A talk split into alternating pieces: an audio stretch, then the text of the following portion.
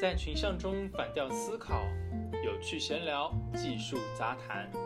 本节目由唱唱反调出品，欢迎在各大平台搜索并关注我们。每一期都会抽奖送出粉丝福利，别忘记参与活动哟。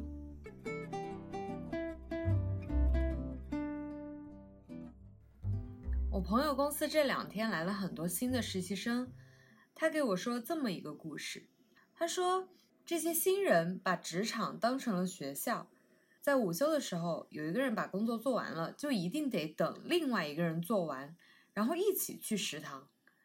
在食堂的时候呢，这两三个人也一定要坐同一张桌子。午餐的时候，食堂很多人嘛，他们就会在那儿等着，一张桌子全部空下来，然后他们才会坐下去，并不会去分开坐。就比如说两个人坐，或者是一个人坐。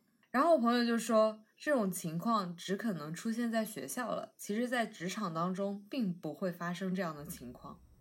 这确实蛮有意思的，因为根据我自己的观察的话，确实是在学生时代会有这种结伴而行吃饭的这种情况。记得我在大学的时候啊，就刚读大一，那个时候经常是很多事情都是一个人做的，因为你很多人都不熟嘛。会觉得有一点孤单，然后我会跟我的发小打电话说啊，现在干啥都是一个人，有点孤独。他说，现在大学已经不像你初高中的时候了，连上个厕所都要一起结伴而行，是时候该学会独处，慢慢的长大了。确实是，人的长大很多时候都是要面临着学会独处的一个过程。我之前也带过一个实习生，他给我讲了这么一件事情。如果上班没有人跟他一起去的话，没有相约上班，他会觉得这个工作给他带来了非常大的一种不适应。因为他以前在学校去上课的时候，经常就是跟他的室友或者说其别的朋友结伴而行的，很少是一个人去上课。这个是不是有点过于幼稚了？在职场当中，约着去上班的可能性很小吧？除非你们家离得不远，一起吃饭的话，其实倒还好，因为。吃饭，大家午休时间都差不多，而且吃饭确实是可以增进员工之间的交流嘛。于公司而言，也是一个利好的行为。你们大家在一起吃饭的时候，可以在工作之余聊一些别的事情，这样你们的情感增加了，也会大大的降低公司员工的离职率，也会增加整个司龄。员工一起在午餐的时间交流的话，其实也变成了一个非常宝贵的时刻，因为。这就是一个八卦的重要时间嘛，边吃饭边讨论公司，哎，最近又发生了什么啊？这个同事又有怎么怎么怎么样了？啊大家聊着聊着，感情也会更加好，也非常的有利于就是建立更加好的同事之间的关系，更加提高你的工作效率。但是这种正常的比较程度轻的啊，所谓的抱团行为，我觉得是可以接受的，一起吃吃饭怎么样？但是最讨厌的是什么呢？就是抱团情绪特别严重。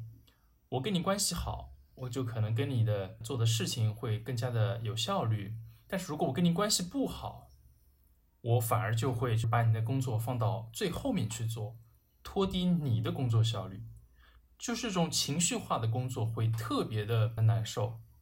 你刚刚说的这个不一定是全部，也有反向的嘛。你跟我关系好，我在工作上就对你嘻嘻哈哈的；你跟我关系一般，我反而严肃对待。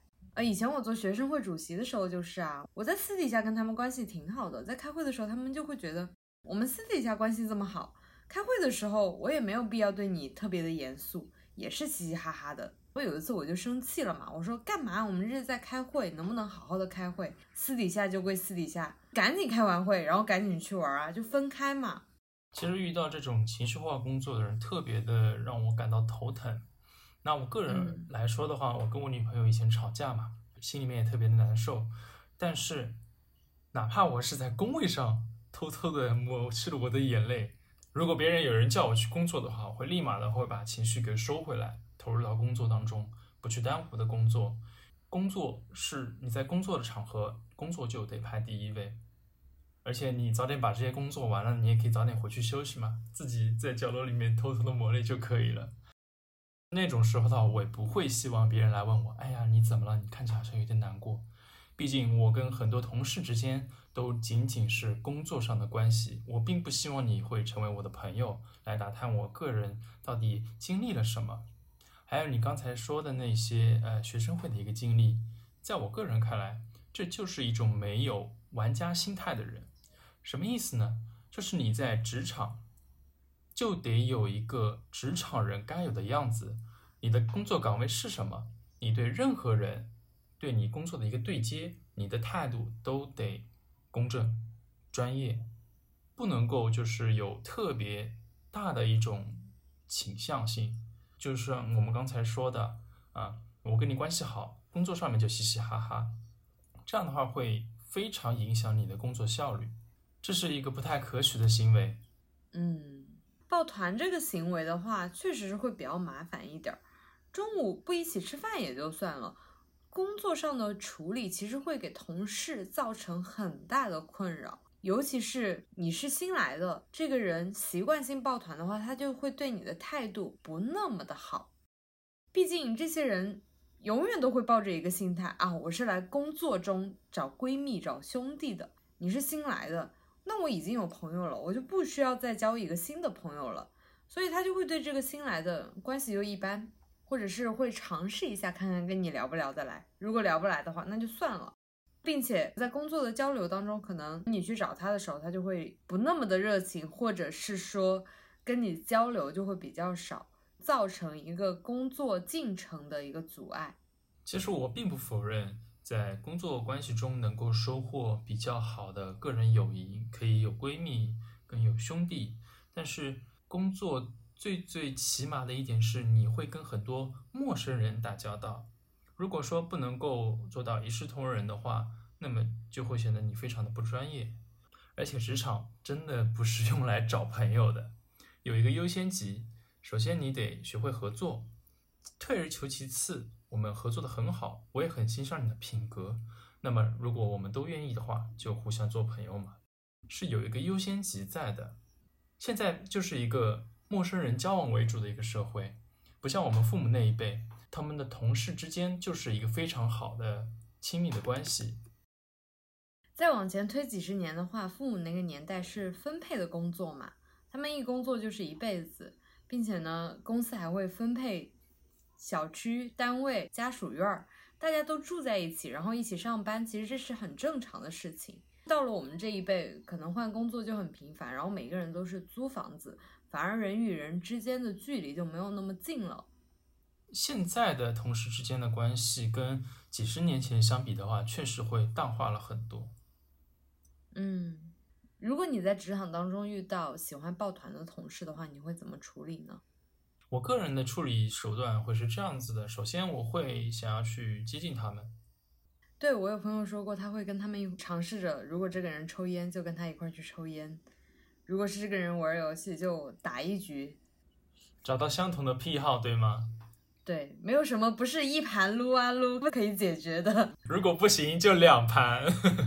是的，对，最好能够找到一些相似的点，或者说是他们嗜好的一些点去凑上去，跟他们接触多了，哎，也就接受你了。那么这样的话，在之后的工作中，你也会更加的顺畅。如果说这样的手段不行的话呢，那我也只能够退而求其次，以一种十分专业的身份告诉你，哎，请你配合我的工作，怎么怎么怎么怎么样。实在不行的话，还要告诉他工作的利弊是什么。你如果不做啊，或者做的很差，怎么怎么怎怎么样，只能够以这样的方式来了。那我们就晚下班了，大家早点做完，早点走人。哎，对，用加班不加班来。你本来就不想跟我交流。但是如果造成工作流程上的阻碍，那我们交流就会越来越多，还不如一开始大家沟通顺畅一点，那么以后的沟通也会极大的减少了。对，既然你看我不顺眼，那就快点把工作做完，这样我们减少沟通，各自亲近，不是很好吗？是的。总结下来，那些情绪化工作或者说是喜欢抱团的这些职场人的话，都是缺乏玩家精神的 player。我们可以想象，把职场当做是一盘游戏，你的岗位就是你所要扮演的一个角色。你的角色有什么样的要求，你去做相应的一个行为，你把这场戏演好就足够了。嗯，是的，你说的非常好，鼓掌。好的，今天的节目就到这里了，希望我们的听众都能够成为职场中的好演员。我是一万，拜拜。我是 Nico，拜拜。